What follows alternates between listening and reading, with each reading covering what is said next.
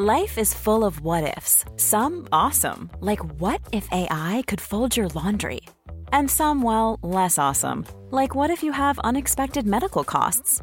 United Healthcare can help get you covered with Health Protector Guard fixed indemnity insurance plans. They supplement your primary plan to help you manage out of pocket costs. No deductibles, no enrollment periods, and especially no more what ifs. Visit uh1.com to find the Health Protector Guard plan for you.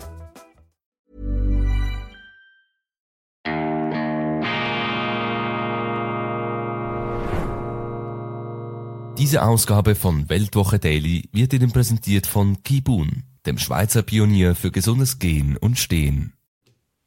Grüezi miteinander, ganz herzlich willkommen und einen wunderschönen guten Morgen, meine sehr verehrten Damen und Herren, liebe Freunde, vor allem in Deutschland und in Österreich. Machen Sie aus jedem Tag eine Goldgrube. Jeder Tag ist eine neue Chance und die Zeit ist kostbar. Sie ist das größte und auch das unbezahlbarste Geschenk, das wir erhalten haben, das Geschenk des Lebens, das Geschenk unserer Existenz. Man kann das nicht äh, häufig genug herausstreichen, weil man sich dessen viel zu wenig bewusst ist, das Wichtigste in unserem Leben, das haben wir geschenkt bekommen, ohne dass wir auch nur das Geringste dafür getan haben. Und da würde ich sagen, Dankbarkeit, eine gewisse Demut und vor allem auch die freudige Entschlossenheit, der Enthusiasmus, aus diesem Geschenk das Beste zu machen, das muss uns auch in düsterer Zeit unser Hirn, unser Verstand, unsere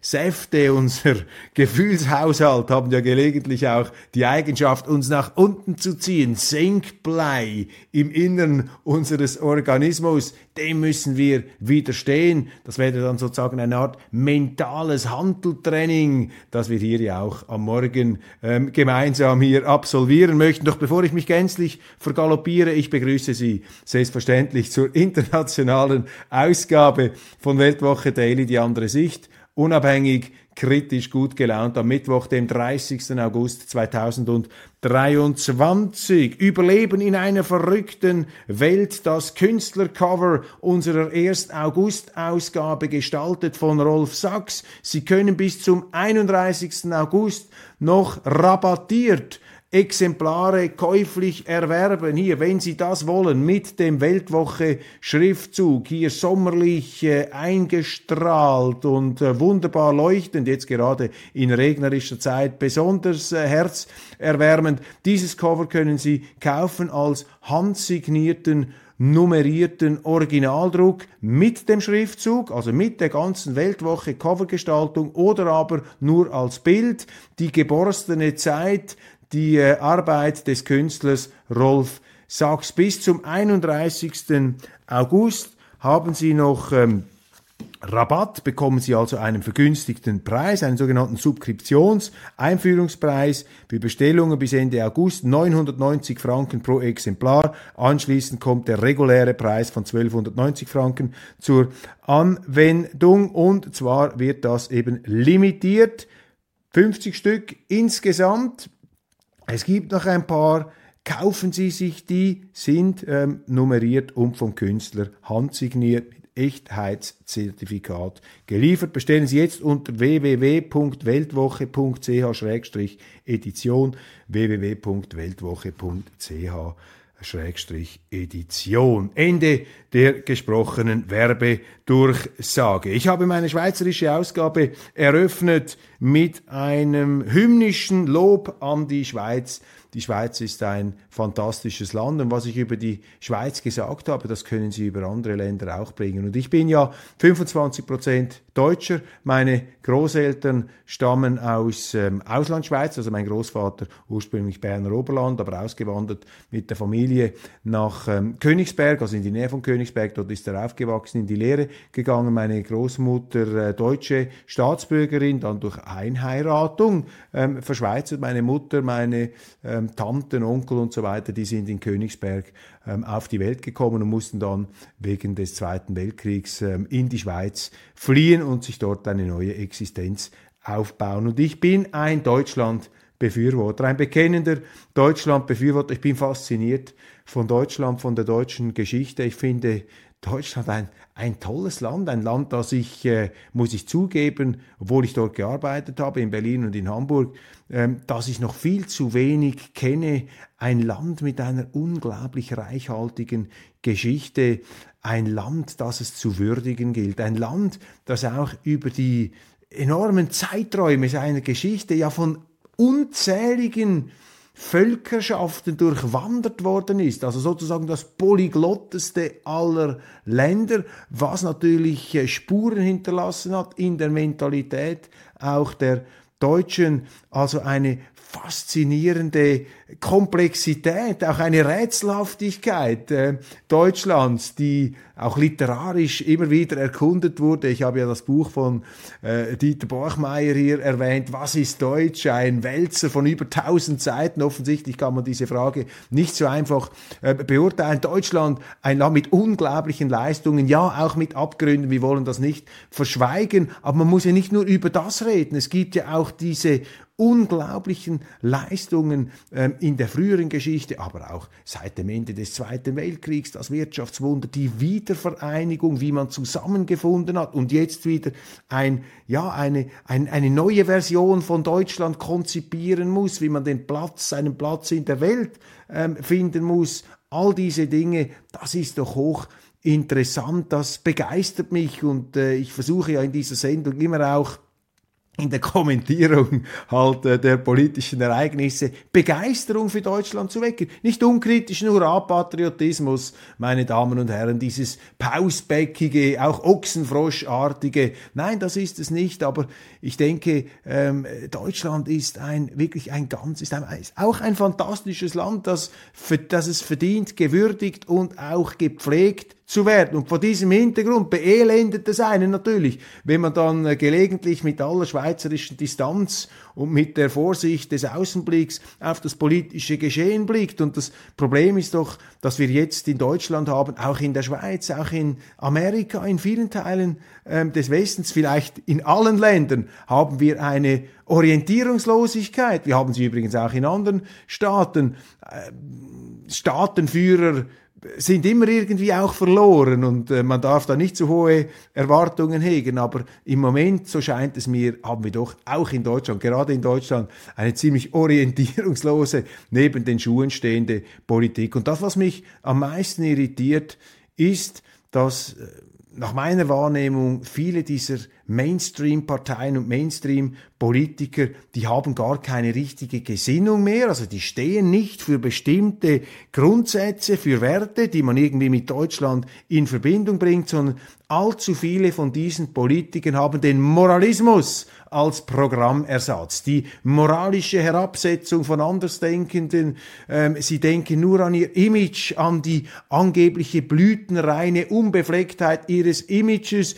Ein Foto, mit wem darf ich mich auf einem Foto zeigen, mit wem darf ich mich nicht zeigen. All diese Äußerlichkeiten, diese narzisstischen, egozentrischen Ausschweifungen haben eine unglaubliche Rolle in der deutschen Politik erlangt, in der deutschen Öffentlichkeit. Und das ist doch einfach, meine Damen und Herren, sagen wir es mal ehrlich, das ist doch einfach erbärmlich.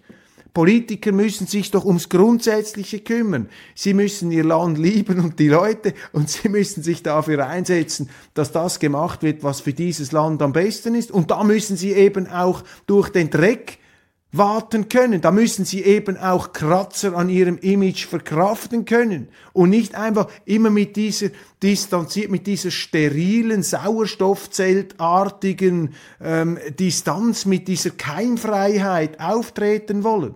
Wenn sie ein keimfreies Leben in der Politik führen wollen, dann sind sie fehl am Platz. Und ich sehe sehr viele solche Politiker, die reden von Brandmauern. Na, mit denen darf man nie zusammenarbeiten, auch wenn wir das Gleiche wollen, auch wenn wir die gleichen Ziele verfolgen. Na, nein, was der da geschrieben hat, vor 35 Jahren angeblich oder sein Bruder, spielt gar keine Rolle, ob es er war oder der Bruder. Antisemitismus, fürchterlich, diese Gesinnung.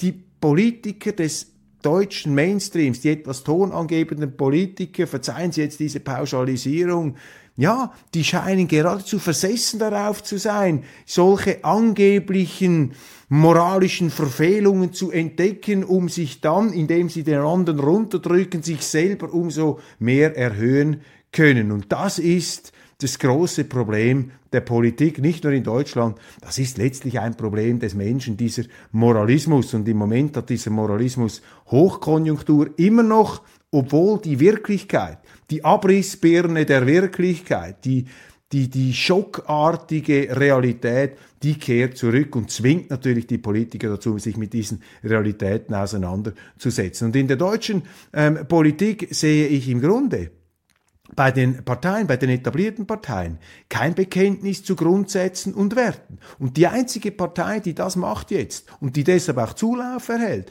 die bei den Themen bleibt, die bei der Sache bleibt, das ist die AfD, mit der sich niemand zeigen will, die man wie Aussätzige, wie Leprakranke behandelt und damit natürlich auch die Wählerschaft dieser Partei oder auch die Leute, die in Umfragen sich dazu ähm, bekennen, ähm, dass man die natürlich aufs fürchterlichste beleidigt. Aber damit wird man nicht durchkommen. Also, meine Damen und Herren, ähm, um das hier äh, zusammenzufassen, äh, diesen Schwall von Eindrücken, mit dem ich Sie da bombardiere, am Anfang spontan ähm, entwickelt, wenn ich das zusammenfasse. Deutschland ist doch ein großartiges Land mit unglaublich faszinierenden Facetten, Eigenschaften, geschichtlichen Hintergründen, ähm, An Anknüpfungspunkten, toll, mit tollen Leuten auch. Und ähm, dieses Deutschland hat das einfach verdient, dass man sich dafür einsetzt.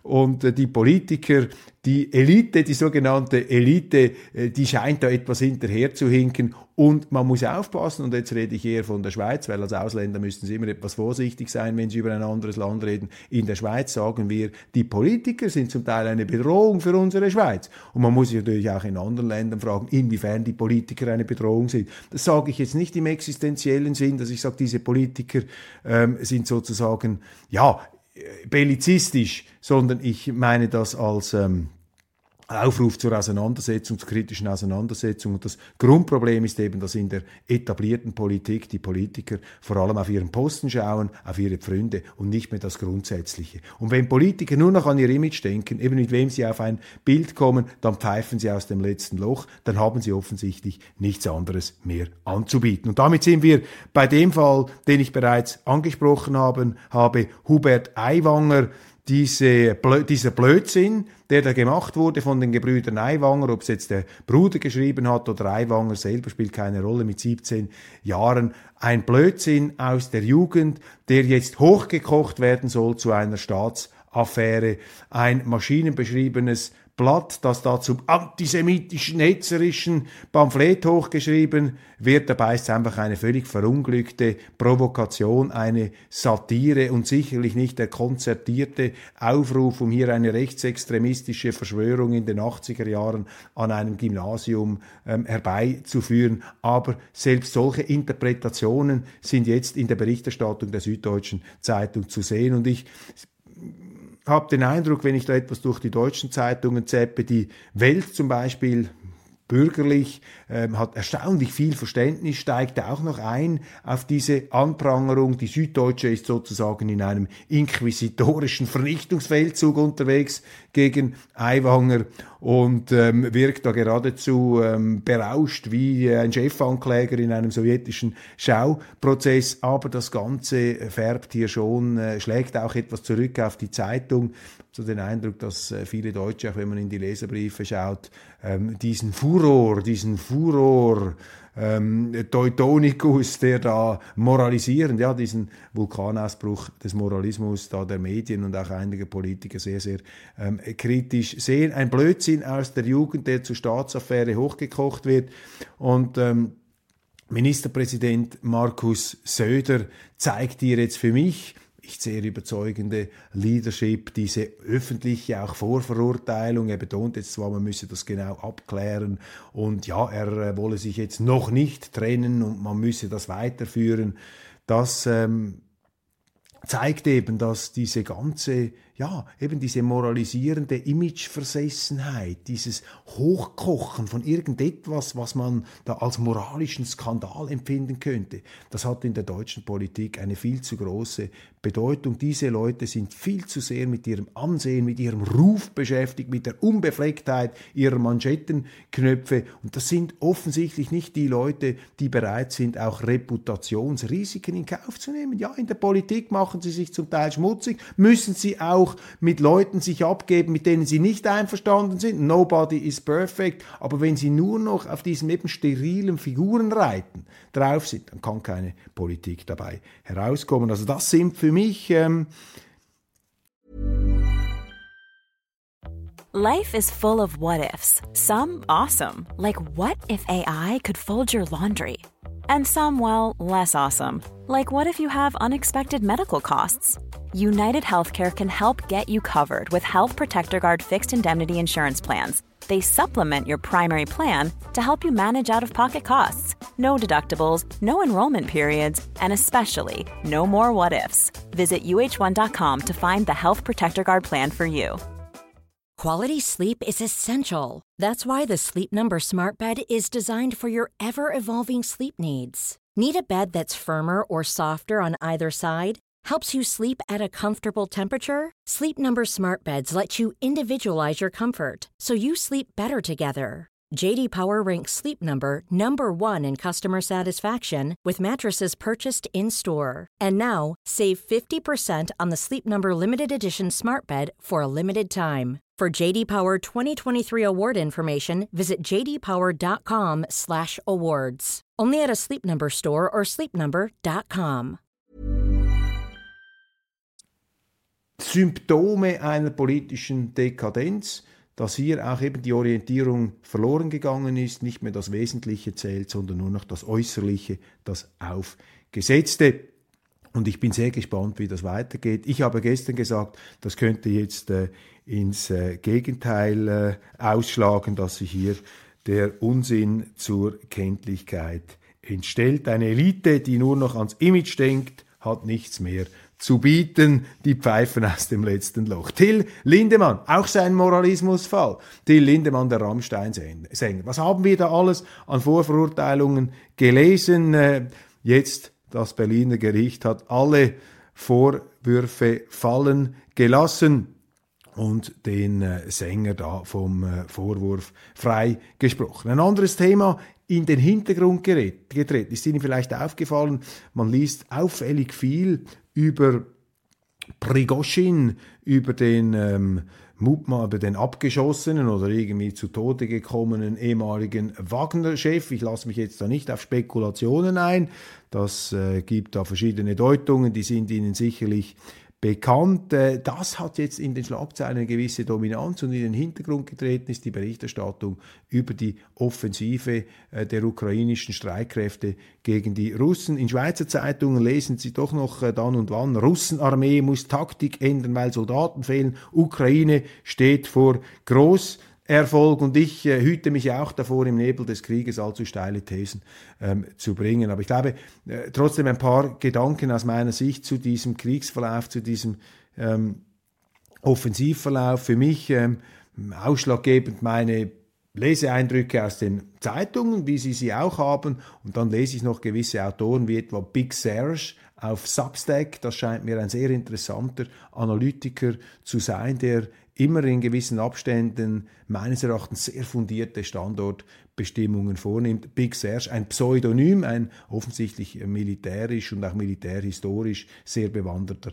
Autor, der mit höchster Akribie da schreibt. Auf Substack kann man diese Texte lesen, wie etwa die auch von Seymour Hirsch oder neuerdings auch John Mearsheimer, dem, ähm, dem Professor der Chicago University. Und ich glaube, wir müssen uns in diesem Ukraine-Krieg einfach vor Augen führen, dass Russland kann nicht besiegt werden durch die Ukraine oder durch den Westen. Das ist unmöglich. Ähm, was heißt besiegt werden?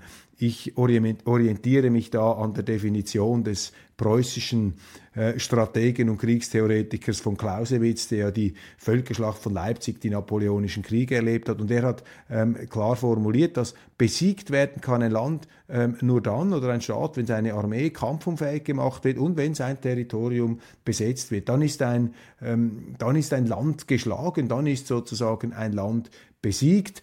Und diese Form von Niederlage ist natürlich jetzt gegenüber Russland undenkbar in der Ukraine oder via die Ukraine. Und wenn man die Ukraine als eine Art Presslufthammer oder was auch immer verwendet, um Russland hier zu schlagen, zu besiegen, zu zerschlagen, solche Fantasien geistern ja zum Teil auch in Washington herum, so halte ich das für äh, realitätswidrig.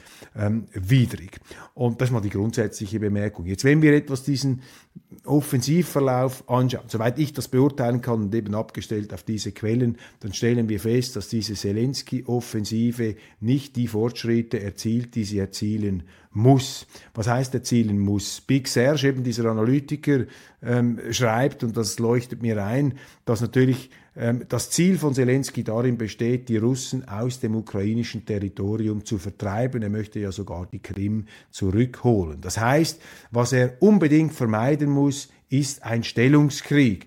Er braucht eine mobile Front, um die Russen hier aufscheuchen, kaputt machen zu können. Wenn sie in einem Frontverlauf sind, wie im Ersten Weltkrieg, ja dann gewinnt der, der den größeren Knebel in der Hand hat. Und die Russen haben den größeren Knebel in der Hand. Sie haben mehr Personal, sie haben mehr Waffen, sie haben eine eigenständige Kriegsmaterialproduktion, sie können das beliebig hochführen und sie haben auch eine größere strategische Flexibilität, weil sie selber entscheiden. Sie sind nicht angewiesen auf andere. Und die Ukrainer sind angewiesen. Sie sind angewiesen auf Waffenlieferungen. Sie können nicht selber entscheiden, mit welchen Waffen sie kämpfen.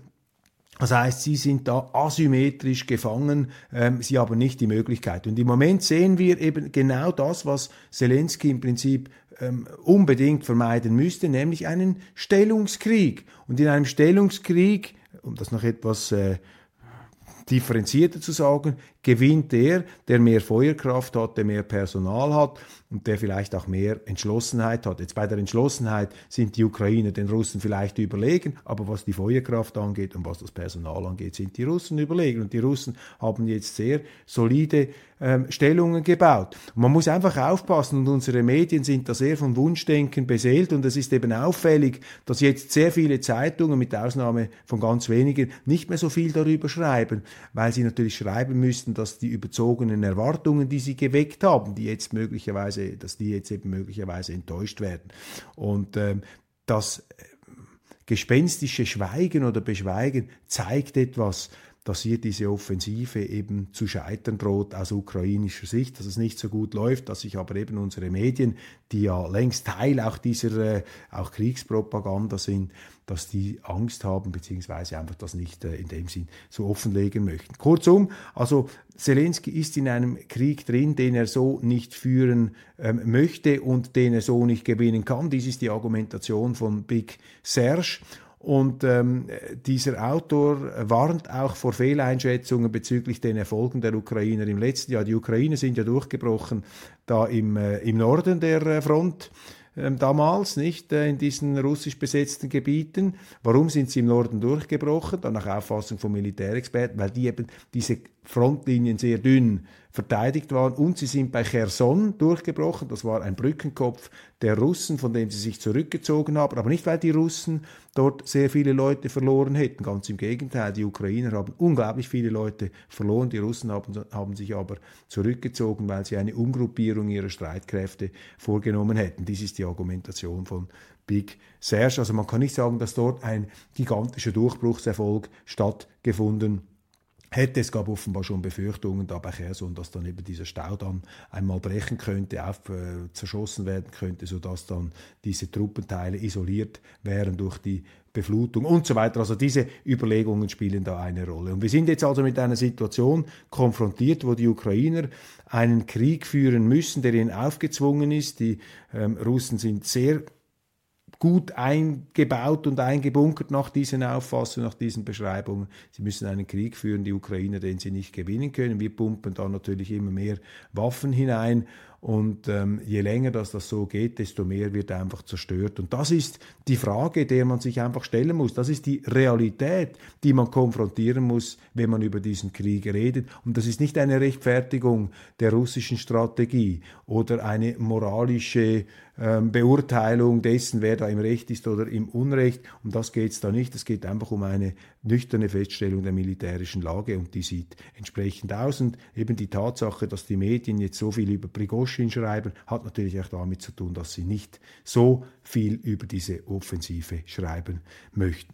Günter Verheugen, wir haben ihn auch schon interviewt, der frühere EU-Kommissar, wirft den Grünen eine fundamentalistische Außenpolitik vor. Ja, das ist nichts Neues, aber man kann das ja auch aussprechen.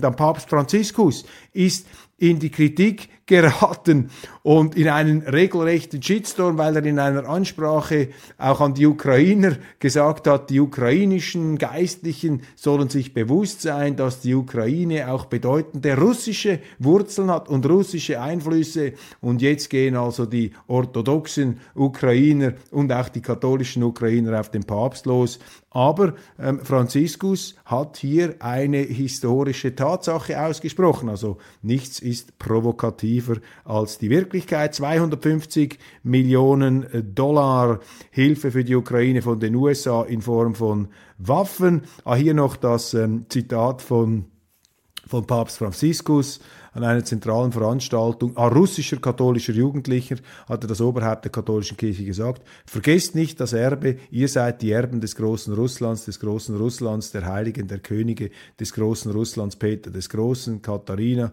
des großen russischen Reiches. Auf und so weiter. Große, viel Kultur, Menschlichkeit, ihr seid Erben der großen Mutter Russlands, geht voran. Und das ist ähm, ihm jetzt ausgelegt worden, natürlich von äh, ukrainischer Seite. Aber er wendet sich hier, nicht wie ich hier dümmlich gesagt habe, an die äh, ukrainischen, sondern an die russischen Katholiken, an die Jugendlichen. Übrigens, äh, Korrigendum an dieser äh, Stelle, ich habe schon eine Sendung eingefügt, Karl Dall, ich habe seinen Tod vermeldet, drei Jahre nachdem er schon gestorben ist, da vergaloppiert habe ich mich auf der Website, aber Sie haben es mitbekommen, wir haben es bereits ähm, korrigiert, verzeihen Sie diesen Fehler. Das Monster ist unschuldig, titelt die... Ähm, äh, die Frankfurter Allgemeine Zeitung, Till Lindemann der äh, Rammstein-Sänger ist freigesprochen worden, die Gerichtshöfe der Moral schossen ins Leere. Trotzdem bin ich äh, etwas frappiert, wenn man hier das äh, Wort des Monsters ähm, in Anschlag bringt. Ein Monster ist er nicht. Die Medien haben versucht, ein Monster aus ihm zu machen. Verschwörungsideologe, katholisches Bildungswerk lässt Ken Jepsen auftreten. Das wird auch schon mit dem Gifthauch des Skandalösen umgeben. Ja, wenn die den auftreten lassen wollen, lass den auftreten, sollen die Leute reden und ein eigenes Bild sich machen. Dieses Stammesdenken da in der deutschen Öffentlichkeit, das ist uns Schweizern eher fremd. Die Welt eben mit Aiwanger kritischen Artikeln und natürlich äh, der Chefredaktor der Welt, Ulf Boschardt, äh, lässt nichts auf seinen äh, bayerischen Ministerpräsidenten Markus Söder kommen. Ich finde nicht, dass äh, Söder das äh, jetzt besonders gut gemacht hat. Im Gegenteil, er hat sich hier ja auch an dieser öffentlichen Vorverurteilung beteiligt und versucht jetzt eben auch das auszuschlachten. Übrigens auch AfD-Politiker haben da den Fall Aiwanger benutzt, um sich da moralisch äh, sozusagen gesund zu stoßen, zu profilieren. Äh, ja, der Moralismus ist eben eine verführerische Waffe in der Öffentlichkeit, wenn man keine besseren Argumente hat oder eben wenn einem die Kraft fehlt, auch hier äh, einfach auch manchmal Gegenwind zu ertragen und etwas Spritzer auf dem blütenreinen Image. Meine Damen und Herren, das war's von der internationalen Ausgabe. Der wichtigste Gedanke, den Sie mitnehmen müssen, Deutschland ist interessant. Deutschland ist wie alle Länder ein großartiges Land. Und ja, und äh, die Politiker, vielleicht Deutschland ist besser als seine Politiker im Moment. Und in der Politik sollte es nicht um Image, um Bildchen, um äh, Flugblätter von vor 35 Jahren aus der Jugend gehen, sondern um die Grundsätze. Das, was die Orientierungspunkte sein müssen, die zu einem erfolgreich, erfolgreichen Zusammenleben führen. Und dem sollte man sich orientieren, nicht an diesen Äußerlichkeiten. Meine Damen und Herren, das war's von Weltwoche Daily International. Ich wünsche Ihnen einen wunderschönen Tag und freue mich, wenn wir uns dann spätestens morgen wiedersehen auf diesem Kanal.